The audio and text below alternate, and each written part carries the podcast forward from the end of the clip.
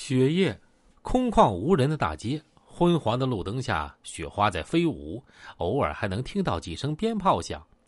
凄厉的北风呼啸着，刮在人的脸上，像刀子似的。脚踩在雪上，发出嘎吱嘎吱的声音。两个人依偎着，慢慢的走着。红兵啊，这家非打不可吗？高欢轻声的问。非打不可，因为这件事儿因我而起。赵红兵说话的声音不大，但语气很坚定。红兵啊。打架究竟是充实了你的精神生活，还是丰裕了你的物质生活？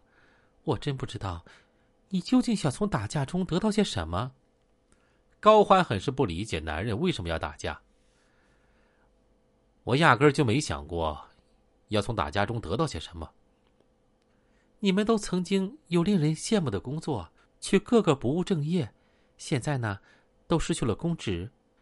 高欢很是担心赵红兵在闯什么祸。现在过得不也很好吗？啊！从我认识的你那天，你就在打架，到了现在右手已经伤成这个样子，还在打。我想让你告诉我，什么时候才能结束啊？我被打死了，也就结束了。赵红兵笑了笑，嗯，可能有一天，你真的会被打死，到时候我就得守寡了。很不喜欢我打架是吗？我不讨厌你打架，因为你从来都不去欺负别人。我只是担心你。我打的每一架都是为了公道而打。红兵，打架和战争是一个道理。当战争爆发以后，参战的双方就已经没有是非对错之分了，只有强弱之分。最后，由胜利者书写历史，书写正义，书写公道。书写历史的会是我。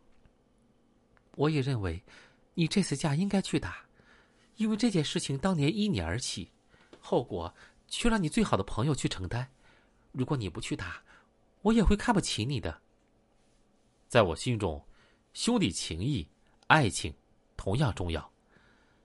在我心中，只有爱情。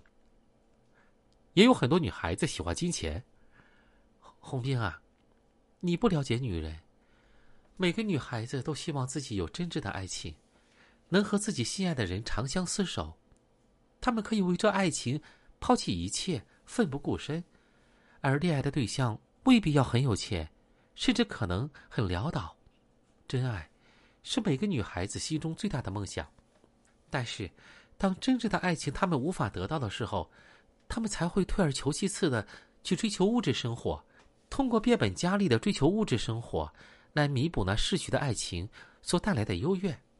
追求爱情的女孩子是幸福的，而一心追求物质的女孩子是痛苦的，因为疯狂的追求物质，是他们已经无法得到爱情之后的无奈宣泄。或许吧。我有爱情，我很幸福。每个有爱情的女孩子，都是世界上最幸福的人。真爱或许只有一次。红兵。答应我，当心点儿，我真的很担心你，我不愿意失去我的幸福。我不会有事儿的，赵红兵悠悠的说。一阵猛烈的北风吹过，两个人依偎的更紧了。八十年代东北的农历春节呀是非常热闹的，在正月十五以前很少有商铺营业，所以这段时间大家都很闲。亲朋好友们整天聚在一块儿喝酒聊天儿，这酒喝多了，难免会发生一些斗殴，所以，在春节期间最忙的就是医院和公安局了。大年初九，兄弟几个人聚在李四的台球室，讨论如何对付二虎，准备讨论一会儿就去饭店喝酒。那天二狗和小波也跟着去了，当天大概有十几个人在李四那儿打台球。他们兄弟围着李四的收银的桌子。咱们去年打了一年架，这想不到过年啊还得打架。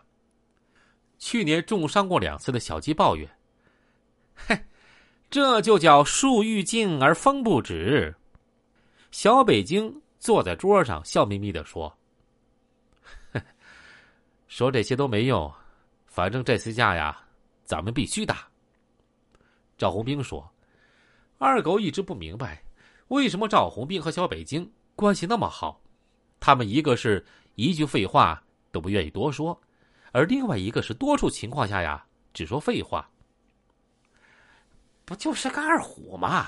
哼，他再来啊，我挑了他的筋，看看还能不能接上。”费四儿根本就不怕曾经是他手下败将的二虎。